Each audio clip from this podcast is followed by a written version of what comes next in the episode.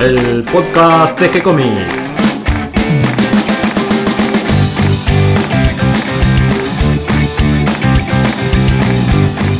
Hola dibujantes, muy bienvenidos a un nuevo episodio de G-Comics, el podcast donde hablamos de todas las técnicas necesarias para realizar un cómic, cómo dibujar un manga y todo el conocimiento requerido para dibujar esa historieta que tenemos en la cabeza.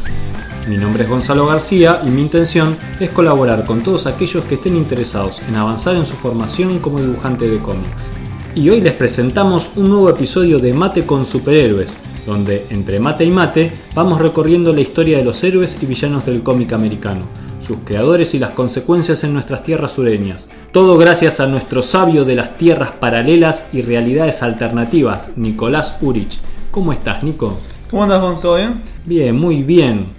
Acá tomando unos mates porque estábamos hablando que a veces nos mandamos un poco con el lunfardo, Sí. con palabras muy argentinas o porteñas que tal vez a los que nos escuchan desde otros países les cuesta entender.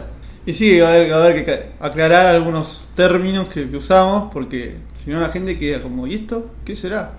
Y hoy traemos un tema que creo que va a gustar, porque vamos a hablar del prototipo de superhéroes, el superhéroe al que todos quieren imitar. Claro, el superhéroe por antonomasia, por el que se creó el concepto de superhéroe, ¿no? Estamos hablando de Superman. De Superman, que este año, 2018, va a cumplir 80 años y su revista madre, donde nació, Action Comics, llega al número 1000. La primera revista de cómic norteamericana que llega a ese número, 1000, tan emblemático. Y quería más o menos detallar cómo arranca el personaje, cómo fue que lo crearon, los intentos que hubo en el medio, cómo fue que se conocieron, cómo fue que finalmente dio la luz. Contame un poco la historia. ¿Quiénes son los creadores de Superman? Bueno, los creadores de Superman son Jerome Siegel o Siegel, no sé cómo se dirá, y Joe Schuster o Schusterovich. Los dos nacieron en, en 1914 y se conocieron en, en 1931 cuando estudiaban en la secundaria Glenville, en Cleveland, estado de Ohio. Schuster era canadiense y se mudó al vecindario en el que vivía Siegel y se hicieron amigos. Porque a los dos les gustaban lo mismo, eran fanáticos de la ciencia ficción, de las revistas pulp, de las películas. Eh, y al mi- mismo tiempo era muy fan de las tiras de cómics. Les encantaban las tiras que salían todos los domingos en los diarios eh, de historieta. Eh, y sus primeros trabajos juntos eran a- en, en la- el diario de la escuela eh, con tiras de humor. Ya ahí ya habían creado una especie de, de- de Superman medio chistoso, que era medio humorístico. Ya tenían pensado hacer una especie de, de héroe ideal, aunque sea humorístico, pero con, con fuerza. Ya me imagino los personajes que debían ser ellos dos. Sí, eran medio. un- eran como medios nerds ellos. No sé cómo eran en esa época los nerds, pero eran medio así, medio introvertidos. Y Hablaban entre ellos, no eran muy populares en la escuela, todos eran atléticos, ellos no, ellos estaban todo el tiempo hablando de ciencia ficción. Eran unos personajes, pero bueno, con cierto, cierto talento. Y en octubre de 1932, todavía estaban en la escuela, y empezaron a publicar una especie de fanzine, o no sé si sería fanzine, pero era una revista propia, que se llamaba solamente Ciencia Ficción, Science Fiction. En esa revista ellos empezaron a, a dar sus primeros pasos en lo que sería, no sé si la ficción o cierta tendencia a contar historias, que no eran historietas todavía, sino que eran tirando para el pulp. Y ahí Siegel publicó su historia eh, que se llamaba El Reino de los Superhombres. El Reino del Superhombre. The Reign of the Superman. Que era protagonizada por un personaje que se llamaba Bill Doom. Que era un indigente. Que cae en manos de un científico loco. Que quiere experimentar con él para crear al superhombre. Bueno, la cuestión es de que este tipo lo finalmente logra con su cometido. Experimenta con Bill Doom y consigue poderes pero eh, era como una especie de telépata, medio con poderes mentales, no, no era un súper fuerte. Pero bueno, se escapa de la- del laboratorio de este tipo eh, y bueno, se pelea con malos, con todo ese tipo de cosas, pero al mismo, era, no era bueno este superhombre. Era un- medio un villano. Medio un megalómano, como lo describe. Porque quería dominar el mundo. Quería dominar el mundo. De hecho, va. eh, el científico loco se entera de que este había tenido una super fuerza y lo quiere matar. Pero bueno, fracasa. Eh, Bill Loon lo derrota. Y es ahí donde interrumpe una especie de conferencia de paz. No sé lo que sería. Lo que serían las Naciones Unidas en esa época, que no existía. Y bueno, quiere tomar el poder del mundo, pero se pasan se le pasa los poderes, o sea, deja de surtir efecto los poderes y vuelve a ser un don nadie y quedó trunca su posibilidad de dominar el mundo. Aclaremos que esta historia es una historia novelada, no es una- un cómic. Claro, no es un cómic, hay, hay una sola ilustración de Joe Schuster de, con esta imagen de... Era una imagen grande, la cara de este Superman, una cara de malo, bien de... de- o sea, como de cara de, de nazi casi, con toda la ciudad que él quería dominar. Y pelado, Y totalmente pelado, era una especie del Lex Luthor. Una especie del Lex Luthor, pero con super fuerza, más con esa cierta tendencia de dominar el mundo, ¿no? Bueno, luego, de esta historia, ellos empiezan a tratar de meterse en las tiras cómicas. Eh, Quieren conseguir laburo gracias al sindicato, empiezan a pegar eh, relaciones con la gente del sindicato, pero no, no logran. Y esta revista Science Fiction que ellos estaban publicando, eh, la dejan de publicar en el número 5. Y ellos ya estaban viendo que había un nuevo medio, un nuevo medio artístico que estaba empezando a tomar trascendencia, que eran los comic books, que como conocemos las revistas de historietas, ¿no? que en esa época no existían. Le llamó atención una revista Porque no existían las revistas de historietas, pero sí las tiras cómicas o Claro. las tiras en forma de Sí. historieta en los diarios. Claro, claro, ellos- bueno, de hecho, muchas influencias de ellos eran Flash Gordon o Tarzan, ese tipo de héroes, ¿no? Buck Rogers, que eran personajes de tiras de diarios. Y había una revista llamada Detective Dan, que era una revista de historietas que no publicaba reimpresiones de tiras de diarios, porque muchas de las revistas que lo que hacían eran reimprimir tiras de diarios y hacerla en una especie de, de página grande, que sea como un formato de comic book. Y ellos envían eh, a esta revista Detective Dan un proyecto que también se iba a llamar Superman. Pero no tenía nada que ver con el Superman que habían creado, sino que sería un nuevo Superman. Le mandan el proyecto a la editorial. La editor era MC Gaines, creo que llamaba así el tipo. Le responde, le dice que estaban interesados, que habría una chance de publicarlo, pero eh, le dice que, que manden que están interesados, así que, que se pongan a trabajar. Pero la cuestión es que la revista Detective Dan al mes siguiente ya no sale, se fundió, no, no salió más. Y ellos se quedaron en, en nada. Y Con un- páginas dibujadas. con páginas dibujadas, en un rato así de ira de Joe Shuster, el dibujante, prende fuego todas las páginas y sobrevive solamente la portada porque Jerry Siegel lo ve que está quemando todo y dice, no, ¿cómo puedes quemarlo todo? Se queda con la portada y la rescata. Y bueno, se quedaron sin posibilidad de publicar nada. Eh, y bueno, tienen que buscar otros laburos. Joe, Joe va a trabajar de heladero y Jerry Siegel va a trabajar en, en repartidor, así como una especie de cartero.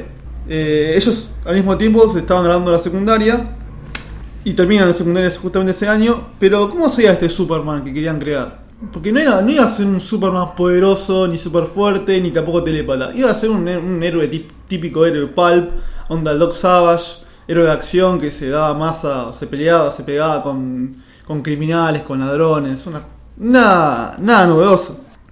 Pero así le quedó presente la idea de crear a un superhombre, ¿no? A un Superman. Estaba todo el tiempo Tenía esa historieta dando vuelta en la cabeza. que tenía ese historieta dando vuelta en la cabeza. O sea, le gustaba el nombre, además el nombre Superman.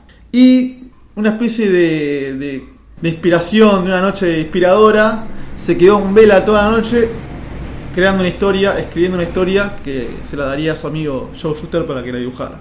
Tuvo así una revelación. Una revelación así, casi mística.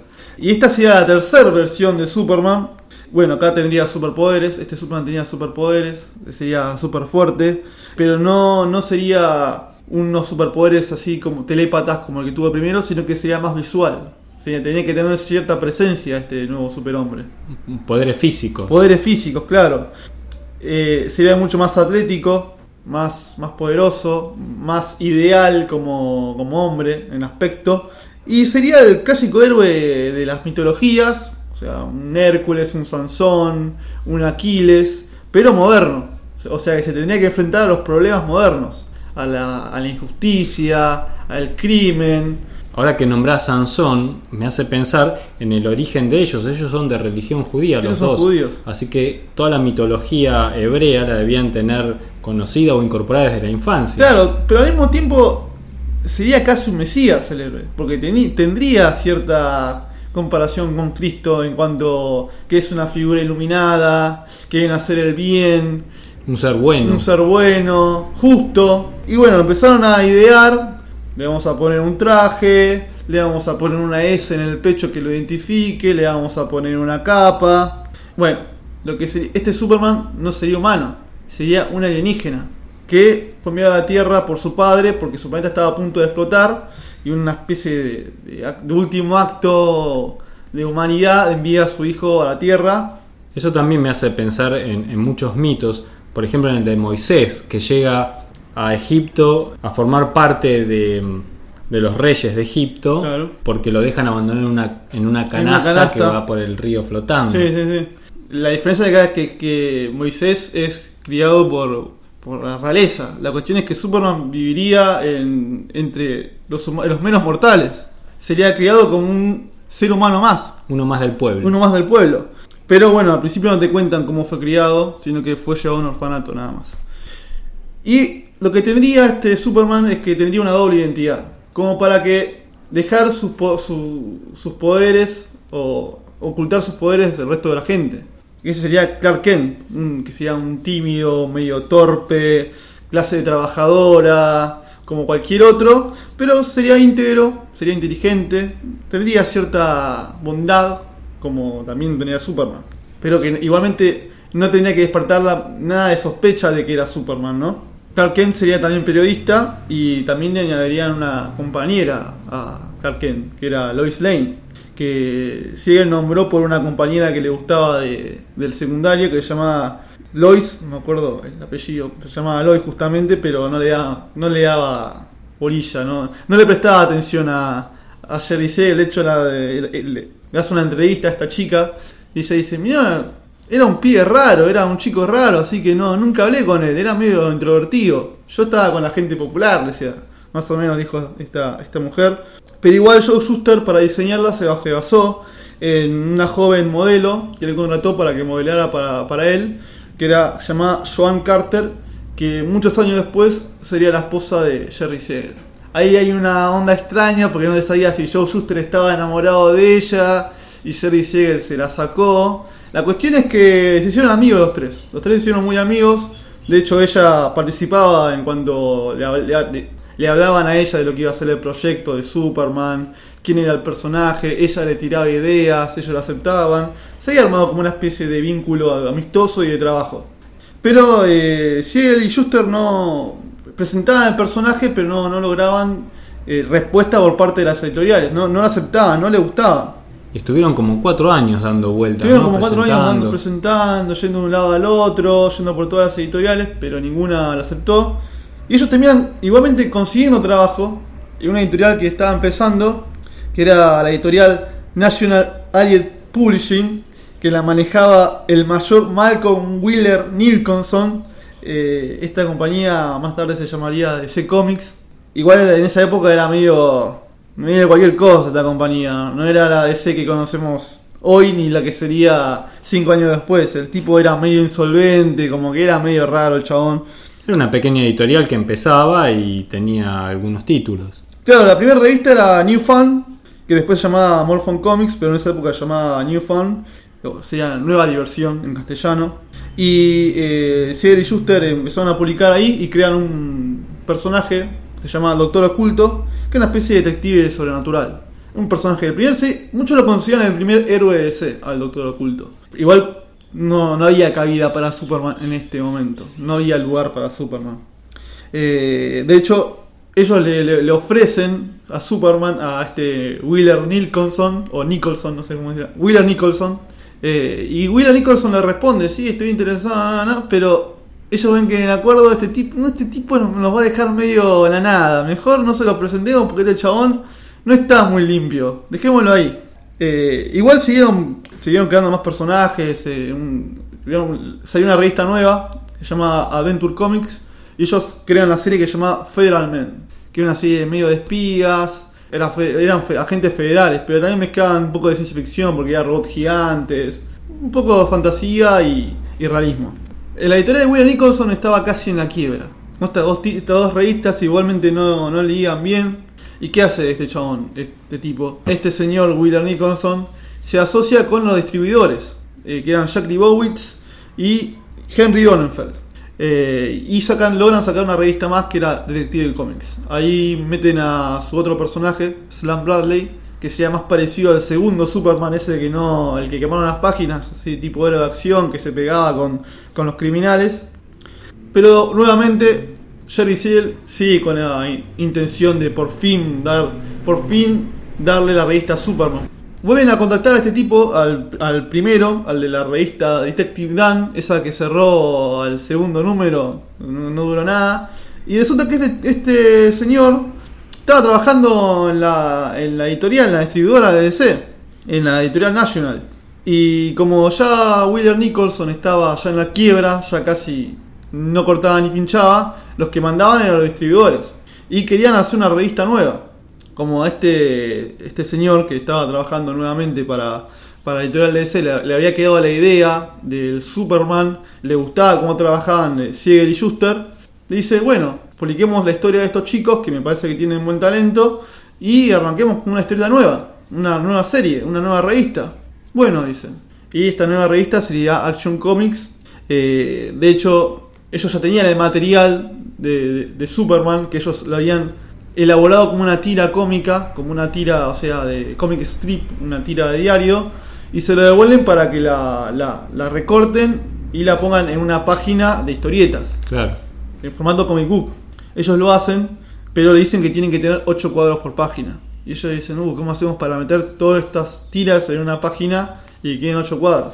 Bueno, lo logran hacer y finalmente, después de tanto eh, sudor y lágrimas, de tanta quema de páginas, tantas idas y vueltas, por fin logran que acepten a Superman, por fin logran publicarlo.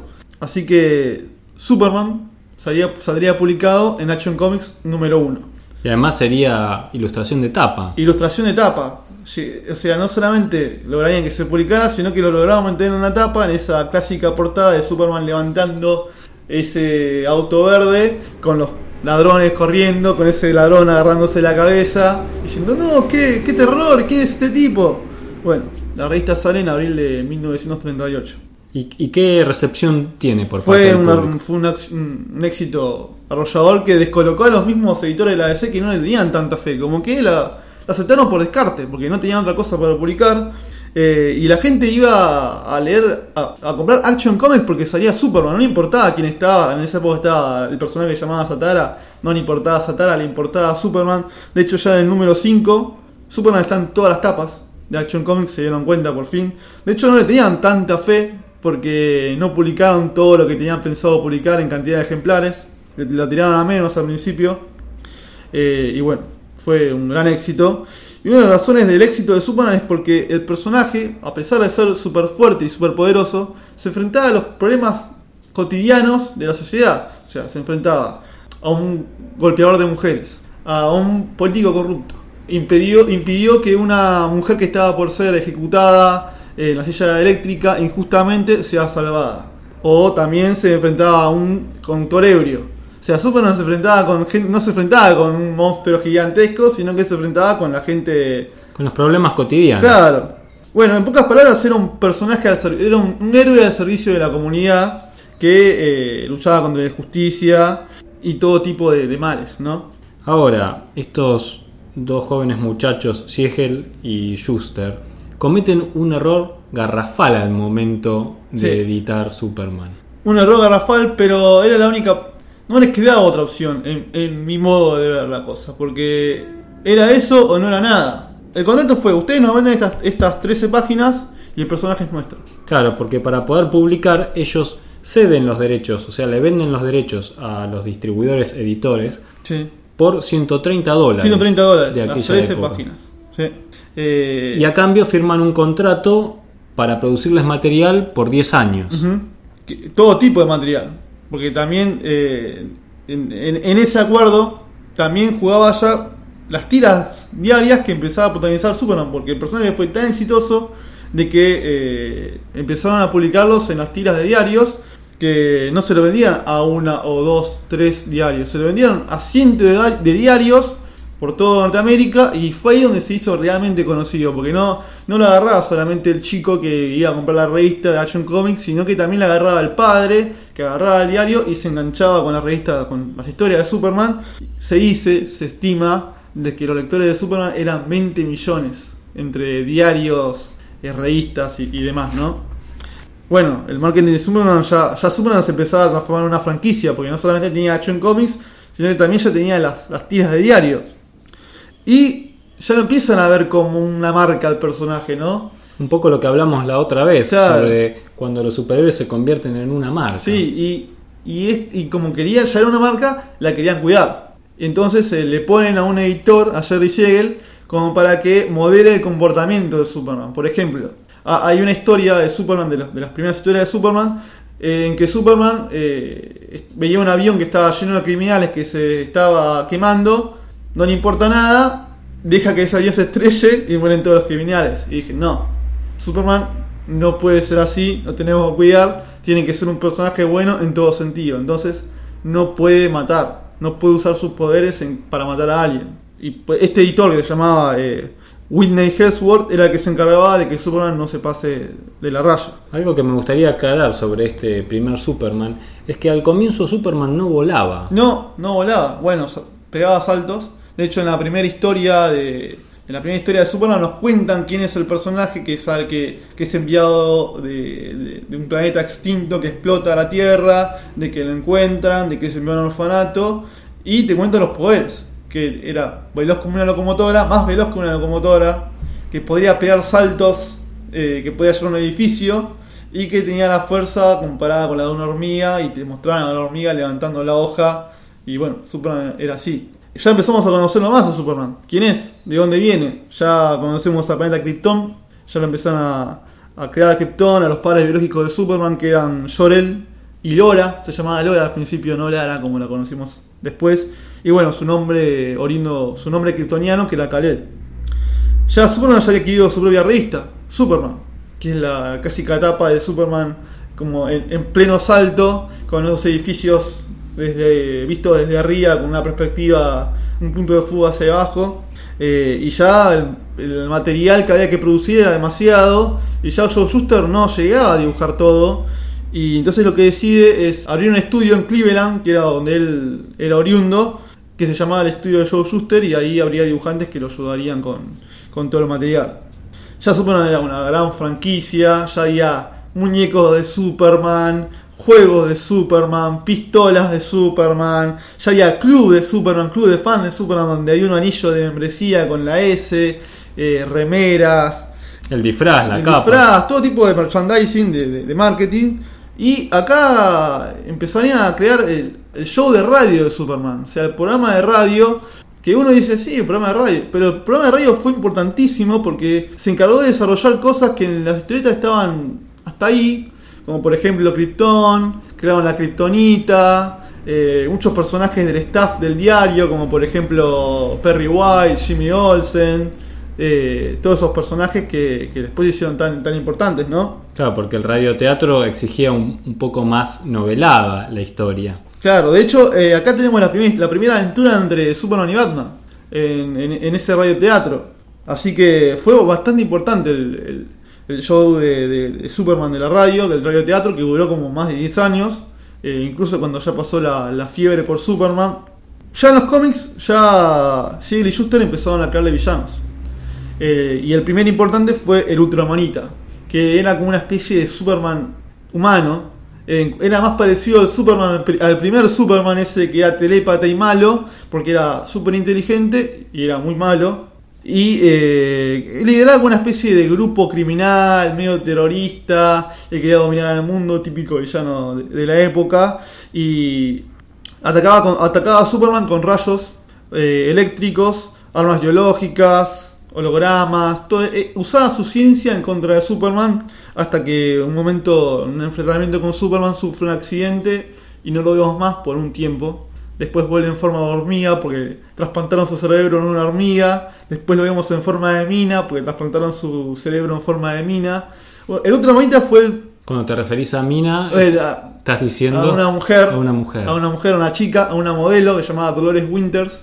El Ultramanita fue el primer villano de, de cómics. Todo el mundo, no, creo que nadie tiene idea, o sea, el público en general, de que el primer villano de cómics es el Ultramanita. Pero no, no lo usaban demasiado. Y finalmente entra Lex Luthor a, a la escena, eh, que apareció en Action Comics número 23. Y que no era pelado al principio. No era pelado, era colorado. Tenía, tenía Era pelirrojo. era pelirrojo.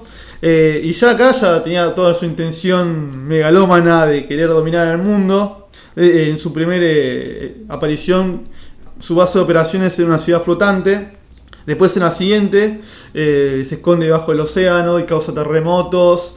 Y todo porque quería desafiar a Superman en un enfrentamiento de ciencia versus fuerza. El cual obviamente el ex Luthor perdió y ganó la fuerza de, Superman. Pero acá ya se empezaba a crear esa enemistad que para mí es la, la enemistad definitiva de los cómics. Porque es Superman. El arquetipo ideal de, de fuerza, de, de atletismo, de, de, todo, de todo poder. Y el ex Luthor que es, un, es una persona que es el ideal de la inteligencia, de, de la ciencia, de todo lo que puede llegar a dar el ser humano como especie. eh, Desde el intelecto. desde el intelecto y desde el desarrollo de, de la ciencia también. Igual se crearon más villanos como el bromista, Toyman, eh, Mr. Mrs. Pitelik, espero haberlo dicho bien. Hay un, siempre un debate de cómo se dice Mr. Mis- Yo lo digo como supuestamente se dice, supuestamente obligatoriamente se dice, que es Mr. Mrs. Pitelik, que era una especie de enanito de la quinta dimensión que le hacía, le hacía bromas a Superman, desafíos, como que le tomaba. Era un troll de internet, en- en- pero enano y de la quinta dimensión con poderes mágicos. Pero llegó un momento de que Jerry Siegel se alista a la armada porque había empezado la Segunda Guerra Mundial. Entonces no pudo escribir, aunque escribió unas, unas historias desde, desde la guerra, que no sé en dónde lo mandaron. Pero igualmente no, no peleó, él lo mandaron a cortar papas igualmente, no, no es que estuvo en el campo de batalla. Pero bueno, el guionista tuvo que ser otro en ese momento. Y el guionista fue Don Cameron. Y Don Cameron escribió las primeras historias del nuevo personaje, o de- del nuevo personaje no sería, pero del nuevo invento de la editorial DC, ya era la DC en esta época, que era Superboy. Era la versión adolescente de Superman. ¿Cómo puede ser?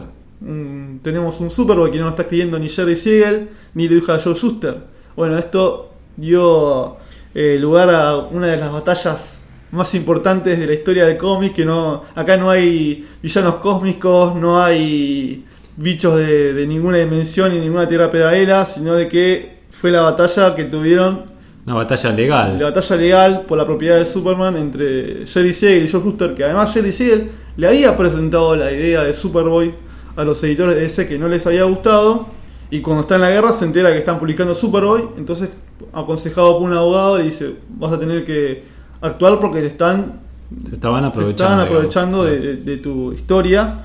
Y bueno, acá comienza una batalla legal que bueno, una parte de, de- de estas va a salir muy perjudicado, lamentablemente. Y así termina este primer capítulo de Superman, de la historia de Superman, que bueno, que sigue hasta hoy. Entonces nos queda para un próximo episodio hablar de cómo sigue evolucionando Superman, qué pasa con los superpoderes de Superman, Claro, porque los superpoderes de Superman evolucionan. evolucionan, y también qué pasa con los autores, Sí. qué pasa con este juicio y con la suerte de ellos. Y con la suerte de ellos. Pero lo dejamos para un próximo Un encuentro. próximo mate. un próximo mate, Nico. Espero que les haya gustado la información que dimos hoy y les haya resultado interesante. Bienvenidos a todos los que se sumaron a este episodio y gracias a todos los que nos comparten en sus redes sociales y ayudan a que seamos cada vez más. Recuerden que pueden escucharnos en iTunes, Evox, Stitcher y Tuning. Si les gustó el programa, pueden darnos un me gusta o escribirnos una reseña y pueden acercarnos sus sugerencias y propuestas a través del formulario de contacto de nuestro sitio web gcomics.online o también pueden seguirnos desde nuestra página en Facebook y seguir las novedades. Les responderemos siempre con alegría y continuaremos publicando nuevos episodios. Gracias y hasta la próxima. Gracias Nico. Gracias, Gus.